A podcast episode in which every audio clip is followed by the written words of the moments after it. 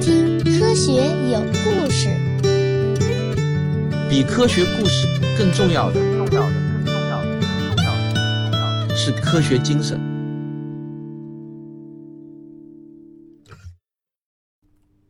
二零零三年的二月八日，在广州第八人民医院的传染病房中，有几个身穿隔离服的护士严阵以待，因为他们即将接收一位重症肺炎的患者。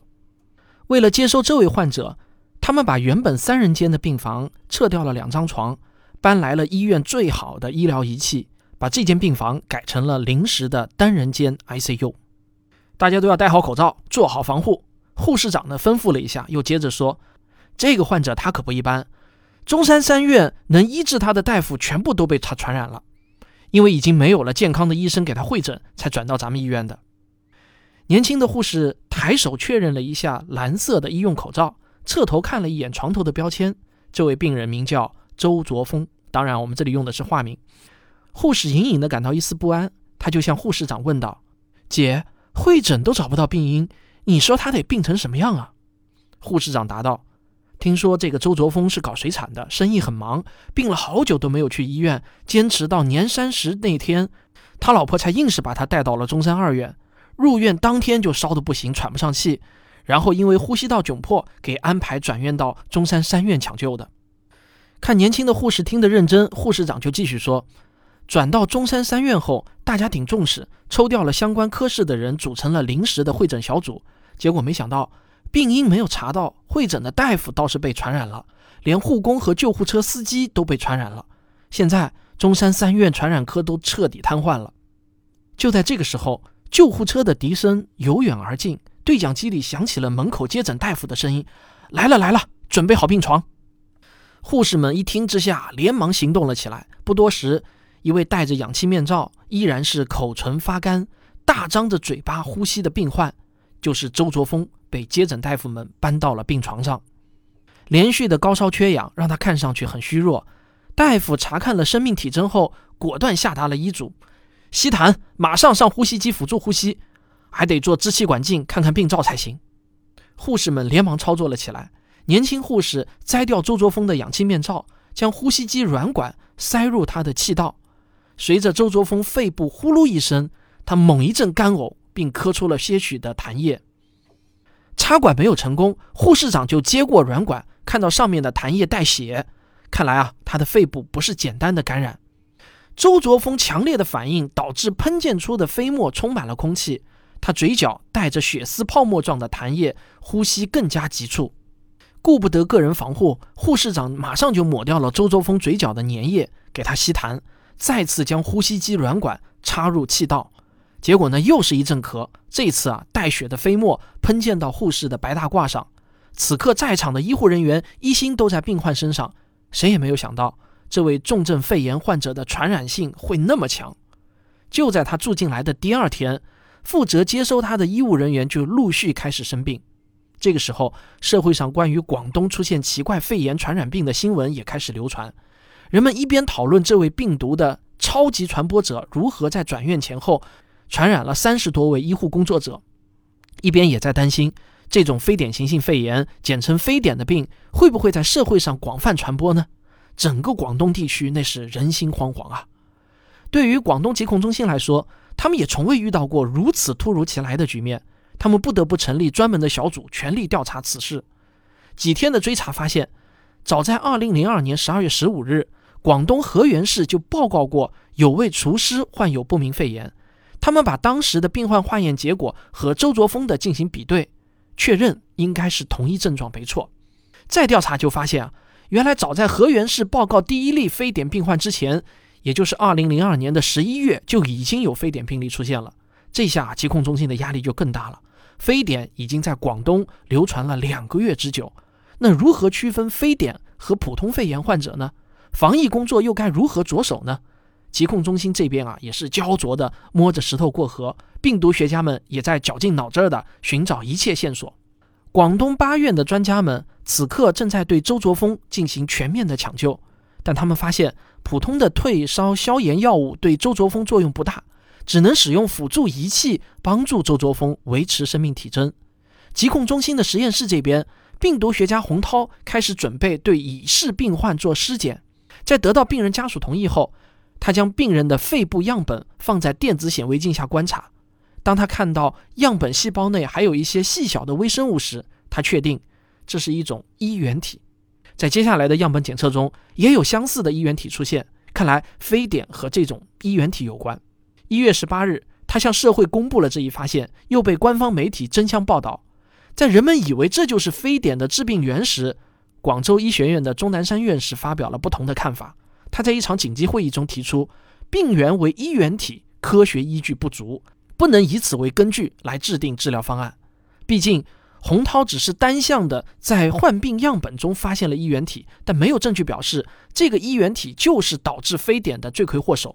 科学依据啊，那一定是具有两者因果关系的实证才行。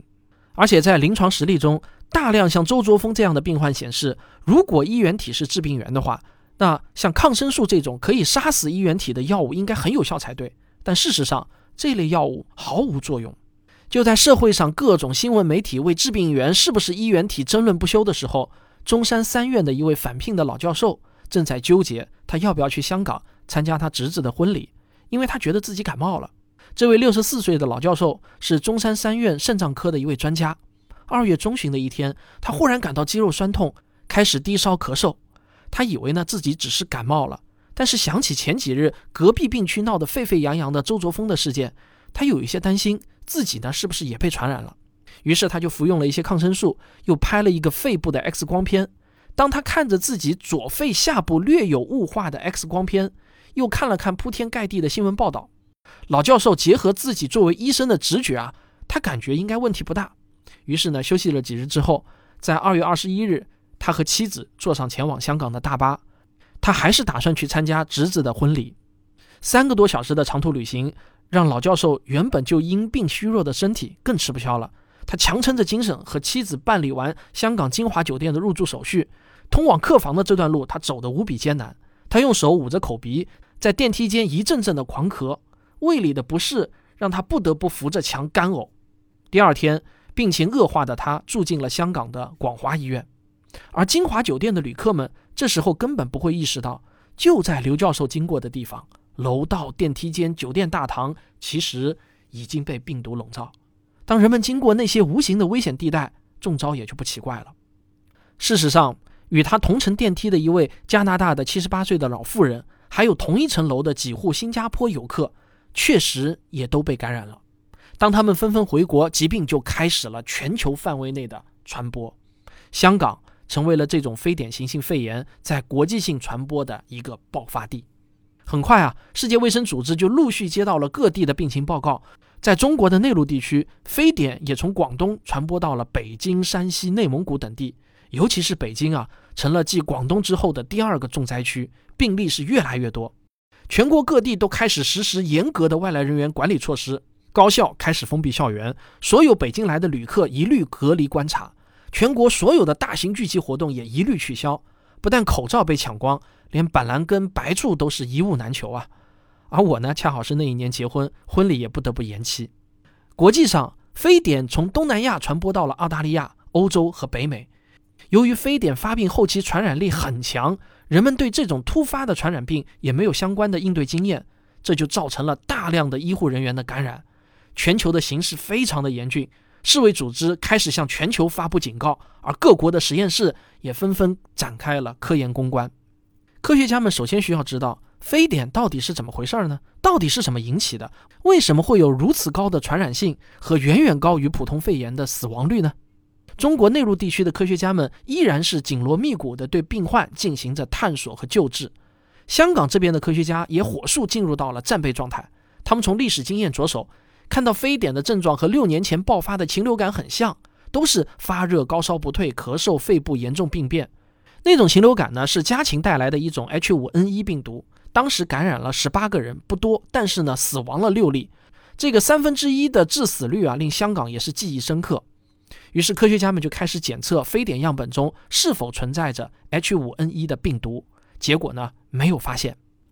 在香港大学的实验室里，佩雷斯站在实验室窗前，看着笼罩在华丽夜色下的香港维多利亚港湾。他思考着：如果说检测 H5N1 没有结果，也没有发现其他可能的致病源，那我们面对的会不会是一种新型的病毒呢？他重新整理了实验思路，决定用传统的手段来培养病毒，寻找新的突破。第二天，他设计好实验，联系医院取得病人的病灶细胞和血样，也就是取得了活着的病毒样本。接着，他要给病毒提供活体细胞，让他们在培养皿中繁殖。那使用哪些活体细胞好呢？佩雷斯决定从最常见的几种开始尝试。他安排团队找来老鼠的肿瘤细胞、狗的肾脏细胞，还有人类的胚胎细胞等等。然后他把患者的病毒样本和这些细胞分别放进培养皿中。几天过去了，培养皿里反应不大。接下来，佩雷斯又使用了猕猴胚胎的肾脏细胞。到了三月中旬，他们终于观察到了细胞病变效应。在培养液中，猴子细胞已经呈现质变，病毒明显对猴子细胞进行了攻击和侵占。并且在迅速的自我繁殖。当佩雷斯把猕猴样本拿到电子显微镜下观察，令人激动的画面映入眼帘。原本规律排列的细胞组织里，现在被紧密聚集在一起的病毒颗粒所占据。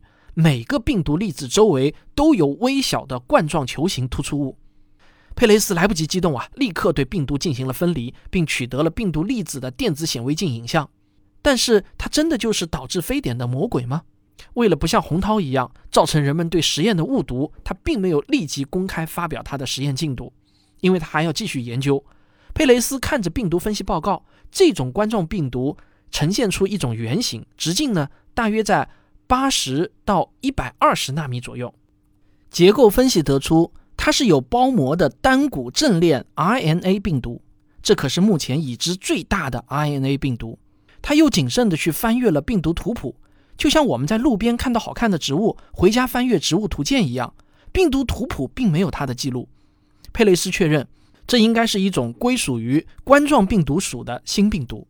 不过呢，到这个时候啊，他仅仅也只是发现了一种病毒，就像警察在凶杀案现场抓到了一个犯罪嫌疑人，但是这个犯罪嫌疑人就一定是那个凶手吗？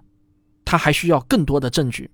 那么接下来。他该怎么寻找更多的证据呢？咱们先上个小广告，广告之后见。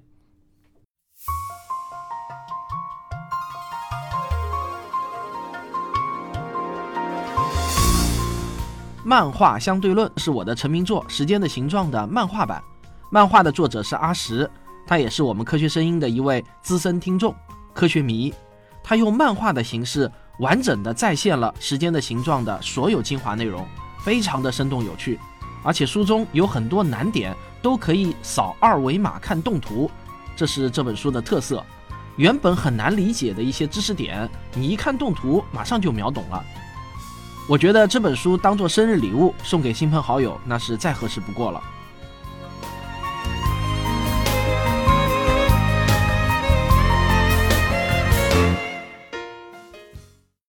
要如何才能建立病毒与非典的因果关系呢？如果听过我的医学有故事那个系列的听众啊，你们一定还记得，要证明疾病和微生物之间的因果关系，那就必须要用到著名的科赫法则。好，我带大家回忆一下，科赫法则呢是由四项标准组成的一套研究思维，用以建立疾病和微生物之间的因果关系。也就是说啊，佩雷斯需要让实验符合以下四条标准：第一。在病体的患病部位，经常可以找到这个新病毒，而在健康活体中找不到这些病毒。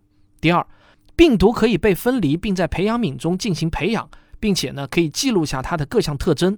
这一条，佩雷斯呢，其实已经在发现病毒的过程中完成了。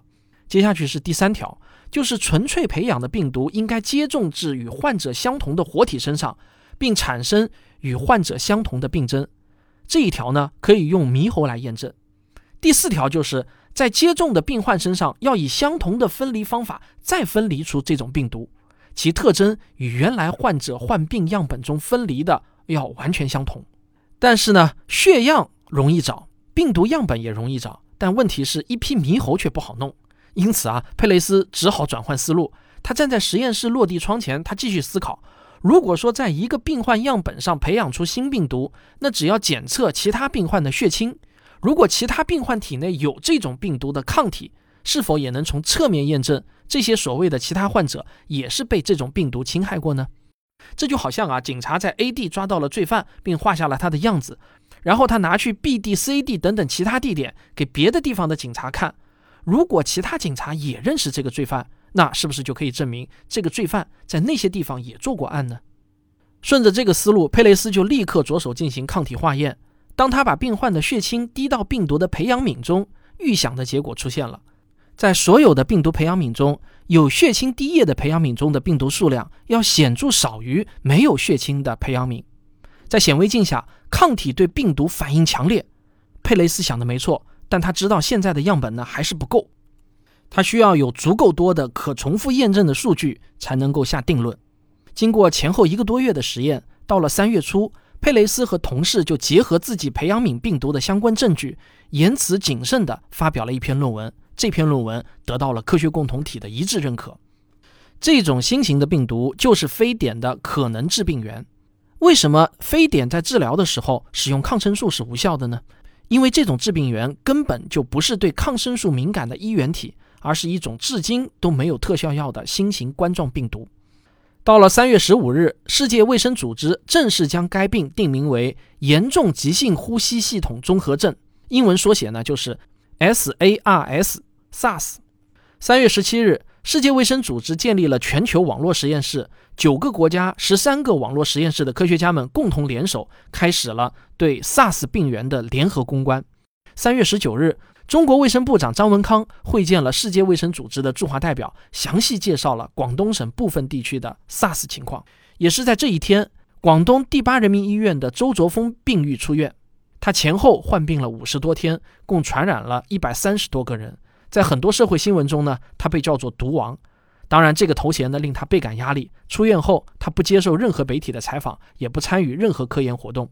在向他的主治医师表示完感谢之后，这位病毒超级传播者就消失在了人们的视野中。我们当然不能责怪周作峰，因为他只是一个普通的病人，没有人自己愿意做毒王的。SARS 之所以恐怖啊，是因为病毒对病患肺部有超强的破坏力，病灶一旦产生后就会发展迅速，只需要四十八个小时，肺部病灶就可以扩展到百分之五十的面积，而且发病时的感染力非常的强。病毒会通过病患的呼吸道分泌物和飞沫传播，这也是导致大多数的医护工作者中招的原因。还有一个棘手的问题，就是病患感染后，人体的免疫系统能够被过度激发。平时如果有病毒入侵，人体自身的免疫系统啊就会释放免疫细胞去吞噬清除病毒，这当然是好事。可是这一次 SARS 病毒啊，特别喜欢攻击人的免疫系统。然后免疫系统又会全力回击，释放更多的免疫因子去抗战。打个比喻来说呢，就是警察抓罪犯，一般罪犯会跑，而这次的罪犯呢也会打警察，然后警察就出动全部武力，不惜牺牲人质也要将他拿下。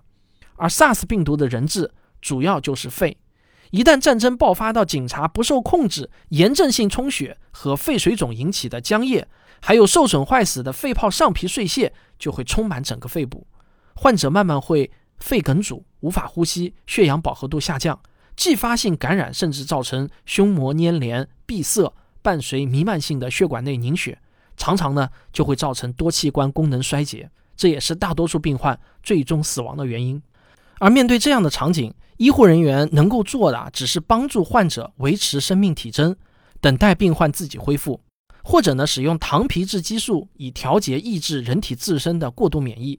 也就是说啊，啊，他们要让警察们别那么疯狂，但激素本身副作用很大，过量使用就会导致水、盐、糖、蛋白质及脂肪代谢紊乱，随之患者呢会出现三高症状，就是高血压、高血脂和高血糖。这对于本身就有基础疾病的老年人就很不友好。后期统计，SARS 冠状病毒感染的确诊患者中有百分之九死亡，其中六十岁以上的人群死亡率接近百分之五十。上面这些啊，都是最恐怖的致命传染病的特征。所以呢，一时间啊，全球恐慌。美国政府召回了所有驻香港和广东的非必要外交人员及家眷，而香港、新加坡等地也纷纷宣布所有中小学停课，人们开始戴口罩，尽量减少出行，甚至不敢在公共场所大口呼吸和触摸东西。就在全球陷入恐慌的时候，位于荷兰的伊拉斯姆斯大学传来一个新的消息，他们宣布。他们在实验室中完成了 SARS 冠状病毒完全满足科赫法则的实验，因此就可以确认 SARS 病毒就是病原体。紧接着，四月十六日，世界卫生组织正式宣布，将这种 SARS 的致病源，一种新的冠状病毒，命名为 SARS 病毒。到现在，人们终于把魔鬼的真面目刻画了出来。但是也别急着举杯庆贺，科学家们要的可不只是一个数据或者理论，因为 SARS 它不会凭空出现。那 SARS 到底是从哪里来的呢？这些是科学家们接下来要解答的一个重要问题。就在伊拉斯姆斯大学进行猕猴实验的同时，佩雷斯团队也没有停止探索。他和同事们开始对 SARS 病毒进行了基因的排序，他一遍一遍的化验，一遍一遍的将它和其他冠状病毒的族谱进行比对，希望能够推断出这个病毒的演化过程。当时呢，基因技术才刚刚起步。反复的试验花费了他的很多精力，但可惜的是啊，经过一番探索，在人类感染疾病的病毒记录中，并没有找到它的来源。也就是说啊，这种病毒应该是来自于某种动物，而不是来自于人本身。那么，到底会是哪种动物呢？香港大学的一场研讨会上，佩雷斯将自己的发现做了陈述。在他的旁边，同为香港大学的一位微生物学家管义教授，感到这件事情非常有挑战。于是呢，他就决定深入疫区最原始的爆发地，也就是广东，去寻找 SARS 的宿主。他要从野生动物市场入手。广东啊，素以吃野味闻名世界，那里的野生动物的食材啊，可谓是非常的丰富，像蛇、鼬獾、花面狸，也就是果子狸等等的这些野生动物都非常的受欢迎。管义呢，就说服了市场商贩，在市场上采集了各种动物的样本。他需要的是活着的动物的血液和粪便。经过一系列的采样化验，最终在一票样本中，少数猪獾等动物携带着病毒，但那不排除是在运输过程中或在市场上感染了病毒。而采样的六只果子狸样本中，全部含有和 SARS 很像的病毒。有多像呢？管一看着化验报告上的数字，发现化验病毒与 SARS 病毒有百分之九十九点八的同源性。这一结果啊，就把病毒宿主指向了果子狸。二零零三年五月二十三日，香港大学召开记者发布会，宣布了这一发现。人们终于是在迷雾中找到了一丝方向啊！广东政府马上就下令杀灭所有的养殖果子狸，关闭部分市场，并禁止出售果子狸和相关的其他野生动物。一系列的措施的颁布和实施，SARS 也确实渐渐平息了下来。但科学家们知道，这些措施呢其实是治标不治本的，因为紧接着的调查结果就显示，野外的果子狸样本中没有一只果子狸携带着 SARS 病毒。也就是说啊，市场里的果子狸只是 SARS 的中间扩大宿主，真正的原始宿主依然隐藏在幕后。那么，市场里的果子狸到底是被谁感染了呢？管义并没有放弃，他继续寻找，他在广东、香港等地的各处收集样本，但都没有新的发现。就在管义四处寻找 SARS 源头的时候，夏天到了，可能是气温的升高，也可能是我们尚不知道的某种原因。总之呢，全球的 SARS 病例开始急速的减少，SARS 病毒啊，就好像是怕见阳光的小动物一样，一哄而散，神秘的消失了。不过到了那一年的秋天，SARS 病毒突然又卷土重来，广东又开始出现零星的 SARS 病例，让人们又一次把心提到了嗓子眼。没有特效药，不知道它何时以什么样的方式回到人群，不知道病源，不知道病毒它藏身在哪里，人们只好重新戴好口罩，重新开始反思人与自然的关系。好在呢，借由前期的防疫经验，第二波的这个 SARS 很快被控制住，没有流行开来。科学家们从来就没有放弃对 SARS 来源的追溯。果子狸不是 SARS 的真正宿主，那真正的宿主是谁呢？很快。一种南方蝙蝠进入到了科学家的视野，他们在这种蝙蝠身上发现了冠状病毒。虽然和 SARS 冠状病毒有所不同，但是两者之间必定会有一些关联。二零零五年，一组国际团队干脆就把研究重点直接放在了蝙蝠身上。他们得出，蝙蝠身上的冠状病毒已经存在了很久很久。通过基因技术判定，使人患病的 SARS 病毒只是它的其中一部分。为此呢，他们还画出了一张病毒族谱，并附在论文中发表到了科学杂志上，清晰地向人类展示了这一发现。二零一七年，以石正丽为首的研究团队在云南省某洞穴内发现了中华菊头蝠，这种菊头蝠种群中含有 SARS 病毒的全部基因组组分，这进一步证实了这个看法。到此啊，对于 SARS 宿主的追寻终于接近了真相，蝙蝠成为了 SARS 生存的原始载体。那么，一定有某个时刻，花面狸或者猪獾之类的动物在蝙蝠的粪便上打了个滚，或者这些小动物跟蝙蝠近距离接触了，然后小动物又把病毒带给了进入人类市场的这只果子狸，而果子狸很适合 SARS 的繁衍，于是它就成了 SARS 的扩大宿主。在二零零二年年底，SARS 病毒成功的越过了生物屏障，从果子狸传播到了人，危机就这样突然爆发了。现在呢是十七年过去了，SARS 带给我们的冲击依然清晰可见。人们开始重新定位自己在生物演化过程中的位置。回望历史教训的同时，我们也要吸取经验，提炼问题。世卫组织制定了国际公共卫生事件的相关方案，各国政府对于突发传染病也都有了观念和机制上的转变。我们今年经常可以在媒体上看到的重大公共卫生事件的一级响应、二级响应这些政策啊，就是在 SARS 爆发之后制定的。SARS 病毒是彻底在地球上消失了呢，还是隐藏在某个隐秘的角落呢？我们不知道。我们唯一知道的是，人类与病毒的战争还只是刚刚开始。想要战胜病毒，我们唯一能依靠的只有科学。好，科学有故事，咱们下期见。科学声音，我很高兴的告诉大家。最新的正片系列节目今天呢，终于是开播了。我这个致命传染病系列呢，是我带领着科学声音写作训练营一期和二期毕业的学员集体创作。今天这期的执笔人呢，他的昵称叫青青，他是我们二期训练营的两位优秀学员之一。故事写的是非常的细腻，资料也查得非常的细致，而且大家应该能够听得出来，这基本上就是我原汁原味的科学有故事的风格。如果我不说，恐怕大家未必能够听得出来，这不是我亲笔的吧？我非常高兴地看到有越来越多的人开始热情地投入到科普写作中，并且是越写越好，这是多么值得高兴的一件事情啊！当然这几天也有令人不高兴的事情，就是中美之间互撤领事馆，外交部发言人都说了，这是我们不愿意看到的事情。那我不知道为什么有那么多人欢天喜地，在我看来，这并不是一件值得庆贺的事情啊！